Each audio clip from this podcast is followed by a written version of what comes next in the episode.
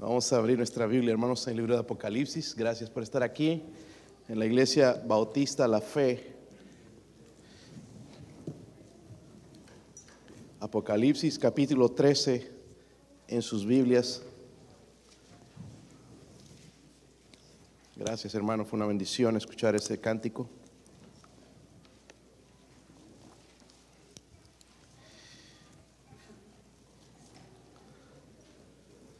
Amén, Si tienen su Biblia, entonces pónganse de pie. Yo sé que no nos gusta leer mucho, es la Biblia. Vamos a leer dos versículos y vamos a tratar de traer un mensaje en esta noche. Apocalipsis 13, ¿sí lo tienen? Versículo 16 y 17. Yo leo el 16 y todos juntos leemos el 17. ¿Lo tienen? Dice, y hacía que a todos, pequeños y grandes, ricos y pobres, libres y esclavos, se les pusiese una marca en la mano derecha o en la frente. Sino el que tuviese la marca o el nombre de la bestia, el número. Ah, ¿Qué tal si le ponemos un poquito más de energía, hermanos? En el versículo 17 dice, y que ninguno pudiese comprar ni vender sino el que tuviese la marca o el nombre de la bestia o el número de su nombre. Padre, ruego, Señor, por sus misericordias, ayude a su siervo, Señor, a predicar su palabra. Oro por sus misericordias, Señor, como esta mañana, a predicar su palabra, Señor, en el poder del Espíritu, Señor. Deme la fuerza, la sabiduría, la unción, Señor. Háblenos en esta noche, Dios mío. Ayúdenos a estar atentos, preparados para esa su venida, Señor. A no desanimarnos, Señor, con la situación alrededor no preocuparnos en lo que va a suceder, Señor, sino enfocados en lo que Cristo va a traer en el futuro, Señor. Oro por salvación si alguien necesita en esta noche, aquí en este lugar, o si alguien nos escucha también eh, en sus hogares, Señor, ruego por favor por su bendición en el nombre de Jesucristo. Amén. Pueden sentarse, hermanos. So, el 16 uh, presidente de los Estados Unidos, que fue Abraham Lincoln, dijo esto. Él dijo esto, hermanos, y lo voy a citar. Dice, América nunca será destruida desde el exterior. Está refiriendo a los Estados Unidos. Si flaqueamos y perdemos nuestras libertades, será porque nos destruimos a nosotros mismos. Voy a leerlo otra vez porque es bien interesante. Dice, América nunca será destruida desde su exterior. Si flaqueamos y perdemos nuestras libertades, será porque nos destruimos a nosotros mismos. Parece, hermanos, él sin saber mucho en ese tiempo, ¿verdad? Parece que estamos viendo nosotros lo que él dijo. Estamos perdiendo nuestras libertades. No sé si se han dado cuenta. No tanto en los Estados Unidos, pero en otros países estamos perdiendo sus libertades. Y parece, hermanos, que es el método que Satanás usa, porque ahí en el versículo 16 que leímos dice, y hacía que a todos, ¿verdad? A la fuerza. Hacía que a todos, pequeños, grandes, no importa quién sea, ricos, pobres, libres esclavos se les pusiese una marca, dice, en la mano derecha o en la, en la frente. ¿Ok? hoy tenemos el clima perfecto. Supuestamente, hermanos, eh, el bienestar de la gente. Pero eso no es verdad, hermanos. Lo que los gobiernos quieren hoy en día es controlar a la gente. Controlar a la gente y poner en vigencia todo esto. Cada vez, hermanos, nos acercamos más al Señor, al, regreso del Señor Jesucristo. No sé si se ha dado cuenta, nos acercamos más y más. Y hay algunos acontecimientos, por ejemplo, en Mateo 24 habla de algunos de ellos. Por ejemplo, hermanos, una de las, podemos ver la cercanía del Señor hablando de la aparición de la guerra. Siempre ha habido guerras. Están comenzando una guerra, Rusia y Ucrania, no sé si saben, eh, probablemente eh, Taiwán, China, ¿verdad? Y, y estábamos viendo, hermanos, el incremento. No siempre ha habido guerras, pero hay más conflictos ahora, ¿verdad? Que más que nunca. y la Biblia habla de eso, de la aparición de guerras, el hambre. No lo vemos nosotros mucho aquí, pero ya si estás notando, vas a la tienda, ya hay algunos productos que están desapareciendo. Eh, va a empezar a haber una escasez quizás en el futuro, ¿verdad? Hambres y también los terremotos. La semana pasada hubo un tsunami, ¿verdad? Como efecto de un volcán que explosionó también. vemos todo eso, hermanos, en un incremento. Siempre ha habido estas cosas, pero está incrementando. Otra señal, hermanos, es la restauración de Israel, que eso sucedió, hermanos, en 14 de mayo de 1948, cuando Israel vino a ser una nación. Eso es una profecía cumplida en la Biblia, ¿verdad? La restauración de Israel. Otra de las señales es la propagación del Evangelio hasta el extremo del mundo. Miren, hermanos, casi no están yendo misioneros, pero toda persona ya casi tiene acceso a un celular. Y sea como sea, el Evangelio está llegando de alguna manera a diferentes lugares. Se está expandiendo. Y es una profecía de, de, Dios, hermanos. No va a haber quien dé excusa de que yo no sabía. Toda persona tiene que darse cuenta de que la salvación es a través de Jesucristo. Toda persona va a escuchar algo, ¿verdad?, de la palabra de Dios. Y, vemos, hermanos, nosotros que ya todo el mundo tiene acceso, ¿verdad?, a los medios sociales y escuchar de alguna manera el Evangelio. En Mateo 24, 12 dice, por haberse multiplicado la maldad. Vemos tanta maldad, hermanos, aún dentro del cristianismo, el cristianismo falso el, incremento de la maldad, la multiplicación de la maldad, dice el amor de muchos se enfriará. Nada más, hermano, considera tu amor hacia Dios en esta noche. Muchos fríos, ¿verdad? Se sientes más frío que nunca, estás en tus peores años en tu comunión con Dios y se va enfriando. Señal, hermanos, de que el Señor está pronto. a pesar de lo que sucede, el, el hombre no se arrepiente. Hablan de enfermedades, de pestes, de crisis, y hay hombres que no se arrepienten, o mujeres, personas que nunca se arrepienten, ¿verdad? Y es una profecía de la, de la cercanía del Señor Jesucristo. También, hermanos, en Mateo 24, 24 dice, porque se levantarán falsos cristos y falsos profetas y harán grandes señales y prodigios de tal manera que engañarán, si fuese posible, aún a los escogidos. Muchos de nosotros ahí viendo en los YouTubes a veces predicaciones torcidas y mensajes falsos y hombres dándose la gloria de que pueden sanar y hacer esto y el otro y que pueden hacer milagros y falsos profetas y eso se está incrementando, hermanos, mucho. Hoy en el internet también lo estamos viendo la, la aparición de falsos falsos cristos y también falsos profetas, otros países donde se levantan falsos cristos, hermanos, diciendo, yo soy el Mesías y, se está incrementando todo esto. Quiero que busquen en su Biblia en Primera de Juan capítulo 2. Primera de Juan capítulo 2.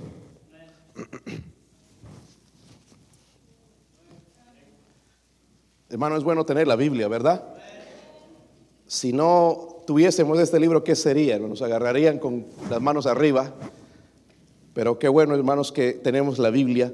Dice ahí, hijitos, ¿está conmigo? Ya es que, el último qué? Es el último tiempo. Amén. Y según Primera de Juan 2.18, si están ahí, hermanos, ya es el último tiempo. Y según vosotros oísteis que el anticristo viene, así ahora han surgido muchos anticristos por esto conocemos que es el último tiempo. Ya han surgido muchos anticristos, pero todavía falta. Ahora, dice que ya es el último tiempo. Aquí debo hacerme la pregunta entonces, quién es el anticristo? Para eso, hermanos, vamos a ir a Apocalipsis otra vez, en el capítulo 13, ver esta persona. Están ahí, hermanos. Dice, y la bestia que vi era semejante a un leopardo, y sus pies como de oso, y su boca como boca de león. Y el dragón, miren, el dragón le dio su, poder y su trono y grande qué? Autoridad. So, hay algo interesante, ahí habla, lo menciona como la bestia, es el anticristo, ¿verdad? El anticristo es uno que se pone en el lugar de Cristo. Él va a venir, va a hacer milagros. No sé si ustedes han leído capítulo 13 de Apocalipsis. Pero Él va a hacer que su misma imagen hable y haga milagros. Él va a hacer descender fuego del cielo. Hay gente que se deja, no, pero es un milagro. El diablo puede hacer milagros. No te dejes dejar llevar por los milagros, sino por el mensaje. ¿Entiendes? El mensaje no cambia. Pero el hacer milagros, hermanos, hay gente que los hace definitivamente, no podemos negarlo. ¿Verdad? El diablo tiene poder para hacerlo. Pero según este, este versículo, hermanos, dice que el dragón. ¿Quién es el dragón? Satanás. Ok, el dragón dice entonces, eh, le dio poder y su trono. ¿Y grande qué? So, ¿Quién es el anticristo? Según la Biblia es el hijo del dragón. Hay gente que no cree en la Trinidad, pero el, diablo está imitando a la Trinidad. El, dragón representa al Padre y aquí el anticristo o la bestia, la primera bestia de la que habla el anticristo, va a representar, va a Jesucristo, una persona encarnada, ¿verdad? Satanás va a imitar la Trinidad de Dios, el dragón, la bestia. El versículo 1 dice, me paré sobre la arena del mar y vi subir del mar una bestia. El mar representa multitudes.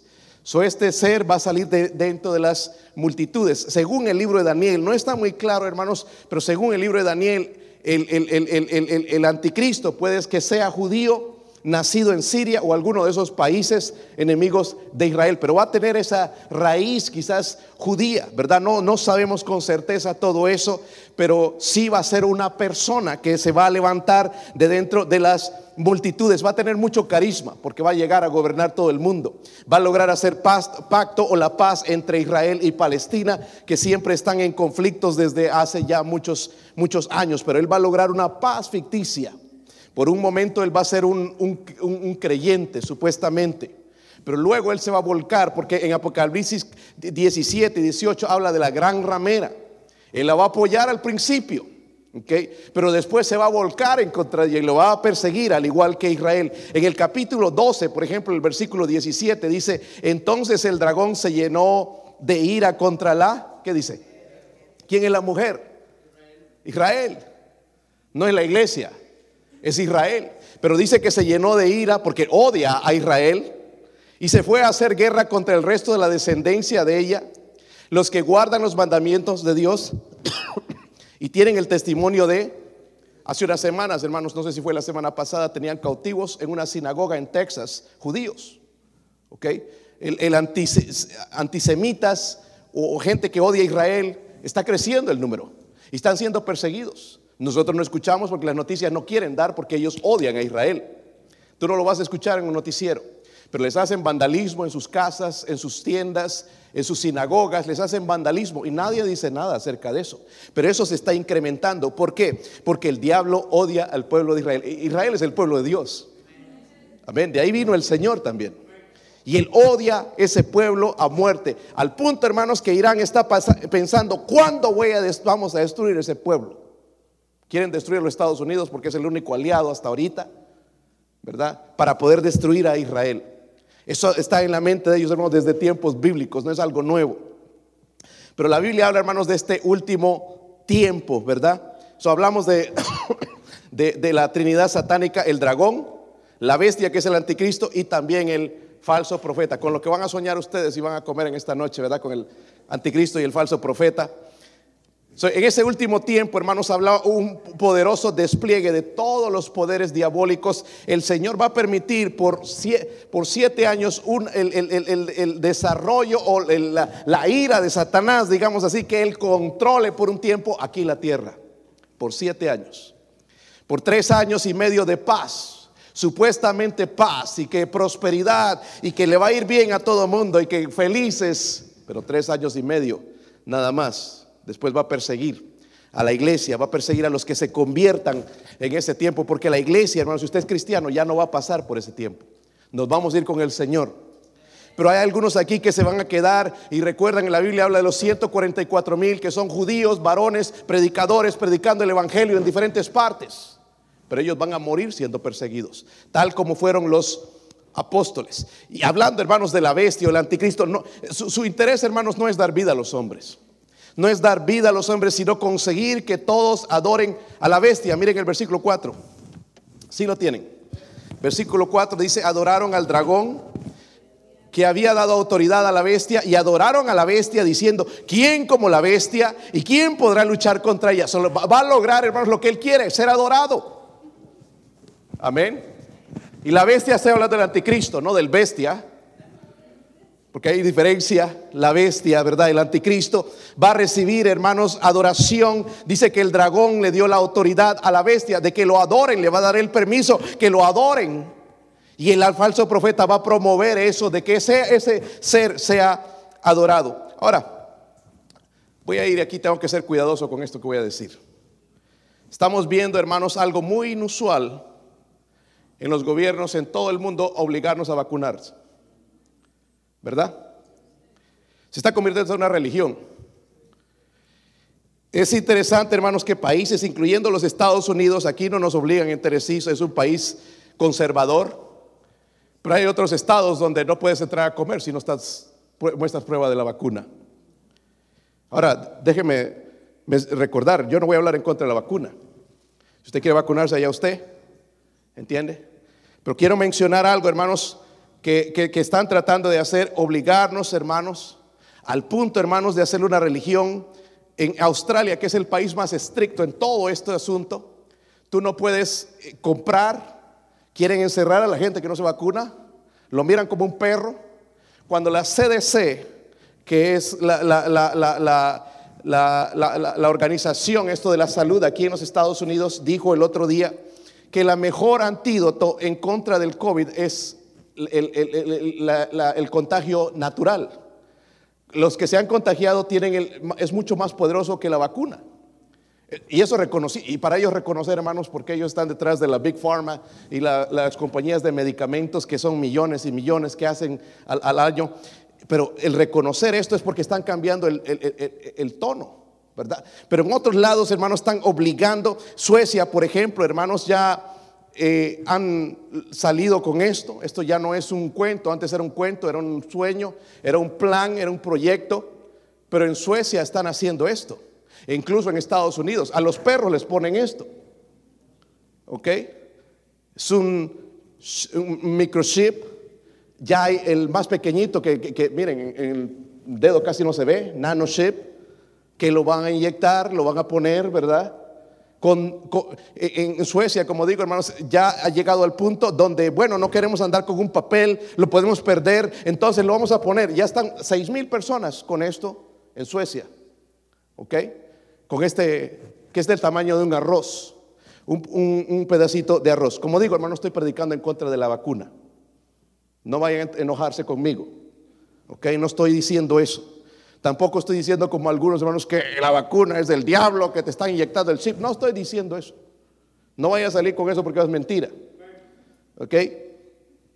Pero según esta gente, hermanos, según tener este chip o este chip en, tu cuerpo, según ellos pueden escanearlo y revelar si estás vacunado, porque alguien puede decir con el papel, pueden imprimirlo e inventarse pero cuando ya lo tienes ahí, es algo que es genuino y lo van a escanear. Ah, este sí, pásele, vaya, vaya, a, comprar.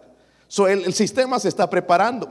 La tecnología es un implante de, de, ese implante preprogramado, escaneable del tamaño de un grano de arroz, almacena la información de vacunación, muestra eh, el pasaporte de la vacuna del COVID-19 de una persona cuando dice se escanea, se lo van a escanear fácilmente, de esa manera ya no tienes que presentar ni un papel, ni un papel te va a escanear automáticamente. So, en declaraciones, esta compañía Express Hands, Joe Jobald, que es el director gerente de la compañía, dijo esto, esta tecnología existe y se utiliza, nos guste o no. So, es decir, tarde o temprano que te lo van a poner. Te lo van a poner. ¿Ok? Una vez, hermanos, que las vacunas sean obligatorias para toda la población, los pasaportes, las vacunas serán necesarios para viajar, para comprar, para cualquier cosa. Ahora, si tú no te vacunas, ya no puedes viajar. Tú tienes que escoger en vacunarte o no vacunarte. ¿Ok? Yo tengo mi opinión en cuanto a la vacuna, hermanos, yo no voy a predicar de eso. Como dije, no estoy diciendo que la vacuna tiene un chip o que es la marca de la bestia. Yo no estoy diciendo eso. Pero sí creo, hermanos, con todo mi corazón, que los mandatos de vacunación y los pasaportes crean un sistema social que permite la marca de la bestia. Están creando el sistema. Es lo que estoy diciendo. Están creando el sistema. No sé si nos estamos dando cuenta, hermanos. Obligándonos. Están creando el sistema, ¿verdad? Si se les permite, hermanos, estar de pie a estas personas, crearán un sistema, ¿verdad? Eh, de la marca de la bestia. Y nos guste o no, hermanos, lo van a crear. Porque está aquí escrito, ¿sí o no? Quizás lo vamos a ver, no sé si lo, no lo vamos a ver, pero estamos viendo el comienzo. una marca, hermanos, en el pasado, usted lee el libro de, del Antiguo Testamento, una marca representaba pertenencia. Marcaban a sus esclavos, marcaban a los animales y el diablo, hermanos, también quiere poner, ¿verdad?, su signo de identidad en la gente y que va a hacerlo a través de la marca, ¿verdad? Yo no estoy diciendo tampoco que es ese chip, pero estamos preparando el sistema. Recuerde, hermanos, que Satanás esta mañana menciona esto, no es creador, es imitador. ¿Qué está tratando de imitar él? Miren en Apocalipsis 7. Apocalipsis 7. Porque él se quiere copiar todo lo que el, Señor hace. Apocalipsis 7, versículo 2. Si están ahí. Dice, vi también a otro ángel que subía de donde sale el sol y tenía que el sello del Dios vivo. Este es un buen sello, pero no es obligatorio. Este se recibe por fe. Y clamó a gran voz a los cuatro ángeles a quienes se les había dado el poder de hacer daño a la tierra y, el mar, diciendo, no hagáis, no hagáis daño a la tierra, ni al mar, ni a los árboles, hasta que hayamos que sellado en sus frentes a los siervos de nuestro Dios. Y aquí no está diciendo de quiénes está hablando, el versículo 4, y el número de los sellados, 144 mil sellados de las tribus de los hijos de estos son judíos, porque pertenecen a las tribus de Israel, que son doce tribus, ¿verdad? Y nos dice ahí de la tribu de Judá, de la tribu de Rubén, de la tribu de Gad, de la tribu de Aser, de Neftalí, de la tribu de Manasés, doce mil y doce mil, y suman un total de 144 mil sellados. Pero este sello, hermanos, es el sello de Dios. Es una señal para los creyentes, hermanos, de que hemos sido redimidos del pecado y del infierno. A ver, es muy diferente al del Satanás va a forzar a la gente a sellarse y recibir esta marca. Volvamos, hermanos, a Apocalipsis 13. Él va a obligar, no, va a ser al que quiere, sino a la fuerza. Dice ahí los 24, perdón, estoy en otro versículo. ¿Lo tienen, hermanos? Y hacía que a todos, pequeños y grandes, ricos y pobres, libres y esclavos, se les pusiese una marca en la mano derecha o en la Ay, pastor, yo no me pondría. Miren, hermanos, escúchenme, no digamos a lo que no sabemos. Porque si tú tienes hijos, tú quieres darles de comer, ¿verdad? Cuando están llorando de hambre y que no puedes comprar, ¿qué vas a hacer? La gente se va a hacer sellar. ¿Sí o no? Se va a hacer sellar. Dice el versículo 17, ninguno pudiese comprar ni vender sino el que tuviera la marca o el nombre de la... Ahora está escuchando algunas cosas de Bolivia. Bolivia, por ejemplo, no puedes entrar a los restaurantes, no querían dejar entrar a los bancos a hacer tus transacciones, cobrar tu cheque. Imagínense de qué, compras. Entonces ya hay gente que se ha opuesto y están dejando entrar a los bancos, perdido. Pero hay restaurantes donde no te dejan entrar, tienes que mostrar de que estás vacunado. Todo preparando el sistema. Y la manera, hermanos, mire, jamás se ha visto esto en los gobiernos. ¿Cómo es que están controlando a la gente? Porque todos tenemos preocupación por nuestra salud. Nadie se quiere morir. ¿Quién se quiere morir aquí? A ver, una mano vi por ahí. Nadie se quiere morir. Hermanos, lo que queremos y cuando nos enfermamos, oren por mí, ah, tengo COVID, que no me vaya a morir, que el Señor tenga misericordia. No nos queremos morir, honestamente. ¿Sí o no? Nadie se quiere morir en este mundo. Entonces, si me van a ofrecer algo que, que me va a sanar, corriendo voy a eso, ¿verdad? Y, voy, y, es como tienen a la gente controlada. dice que no podrán comprar. ¿Sabe de qué está hablando esto, hermanos? De una reorganización del sistema económico mundial. No sé si han escuchado ya hablar de la, cristo, el criptodinero. Ya no se va a usar dinero, billetes. Ya no se va a usar tarjetas de crédito. Ya algunas compañías están empezando a aceptar el criptodinero, que es digital. ¿Ok? Todo se está preparando para el... Y nosotros seguimos todavía, hermanos, allá jugando, ¿verdad? El cristiano, de que si le entro, no le entro, de que si hago, no haga, de que si diezmo, diezmo, si soy fiel al Señor. Estamos jugando todavía cuando ya el Señor está tan cerca de regresar. El sello de Dios, hermanos, garantiza bendiciones eternas, pero no es a la fuerza. Miren Apocalipsis 22, bendiciones eternas. Apocalipsis 22, versículo 3.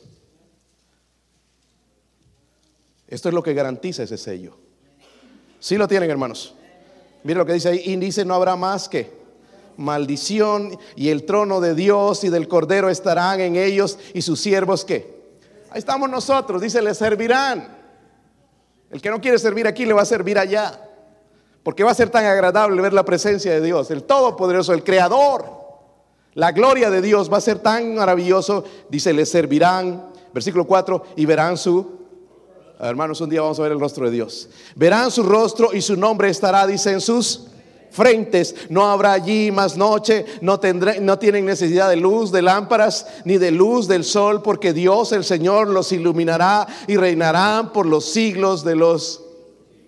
Ese sello, el sello de Dios es muy diferente. Es un sello de bendición. Amén. Es un sello, hermanos, que garantiza las bendiciones eternas. Ahora, ¿cuál es el problema con nosotros, hermanos? ¿Sabe? El problema con nosotros es esto y la rondalla estaba cantando algo de eso que tenía que ver con el mensaje de esta mañana, cuando el Señor dice, no olvides de, mis, de las bendiciones, ¿verdad? Nuestro problema es, saber, nos olvidamos. ¿Sí o no? Nos olvidamos de dónde el Señor nos sacó. Nos olvidamos quién es Él. Nos olvidamos de Dios. Nos olvidamos de, no nos olvidamos de las cosas del mundo, de las tareas de todos los días, pero nos olvidamos de Dios. Seamos honestos. Ahora, pastor, eh, Miren en Mateo 24, Mateo 24, porque el Señor nos dijo unas palabras que deberían quedar marcadas en nuestros corazones. So, nuestro problema es olvido, las palabras del Señor. Dice en Mateo 24, versículo 44, ¿están ahí? Sí. Dice, por tanto también vosotros estad qué? Ah, si el Señor vendría hoy, ¿estás preparado? En inglés dicen, ¿Are you ready? ¿Estás listo para encontrarte con el Señor? ¿Qué estás esperando? Ay, el que me nazca, no te va a nacer. Es una decisión. El preparar nuestros corazones. Dice, está preparados porque el Hijo del Hombre vendrá a la hora que no. Cuando no pensamos, hermanos, ni nos imaginamos. Ahí cuando estamos todos fríos, parando horas en el televisor o en el teléfono o en el chisme, en el cotorreo, en el trabajo, en las cosas del mundo, ahí va a venir. Miren Lucas 21. Este versículo cae como anillo al dedo a, nuestras vidas. Eh, Lucas 21, perdón, versículo 34. Si están ahí?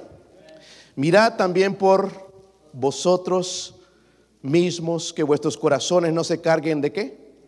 Glotonería y embriaguez y de los afanes de eso es lo que está sucediendo con nosotros.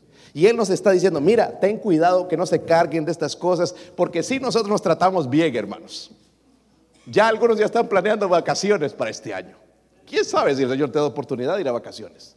Ya tenemos nuestro plan, ¿verdad? Aquí me voy a ir aquí, aquí voy a descansar, esto y lo otro. ¿Y, Dios dónde quedó? ¿Dónde quedó la obra de Dios? ¿Tienes planes para hacer algo para Dios o no? ¿Verdad? Y no está malo, hermanos, en planificar, pero dice él que dice que nuestros corazones no se carguen de glotonería y embriaguez y de los afanes de esta vida y venga de repente sobre vosotros aquel día, porque como el lazo vendrá sobre todos los que habitan sobre la faz de toda la tierra, velad pues en todo tiempo orando que no que seáis tenidos por dignos de escapar de todas estas cosas que vendrán y de estar en pie delante del Hijo del hombre. So Dios nos da la advertencia. ¿Sí o no? Él nos dice, estad preparados porque no sabemos a la hora que el Hijo de Dios vendrá. Nos menciona también en la escritura de que el Padre, por ejemplo, que si sabe que un ladrón va a venir, va a estar listo. Nosotros sabemos que el Señor va a regresar, ¿verdad? Si ¿Sí lo creen, hermanos. Entonces tenemos que prepararnos. Dejar de estar pensando tanto en las cosas del mundo y eh, arreglar nuestro corazón de perdido que esté en fuego por Dios, de que haya una buena comunión con Dios, de que esté bien con mis hermanos. De que todas estas cosas que estamos planificando, si el Señor nos permite, y por su misericordia, si logramos tener una conferencia de misiones, ser parte y decir, Señor, heme aquí, heme aquí, ¿y por qué no? Envíame a mí, ¿verdad? Y en, Lucas nos exhorta, hermanos, dice que nuestros corazones no se carguen, porque si se carga. Glotonería no solamente está hablando de comer, hermanos, sino las tantas cosas, los afanes en la vida. Y a veces no tenemos tanto tiempo, hermanos, que estamos frustrados. No podemos dormir en la noche con tanto afán.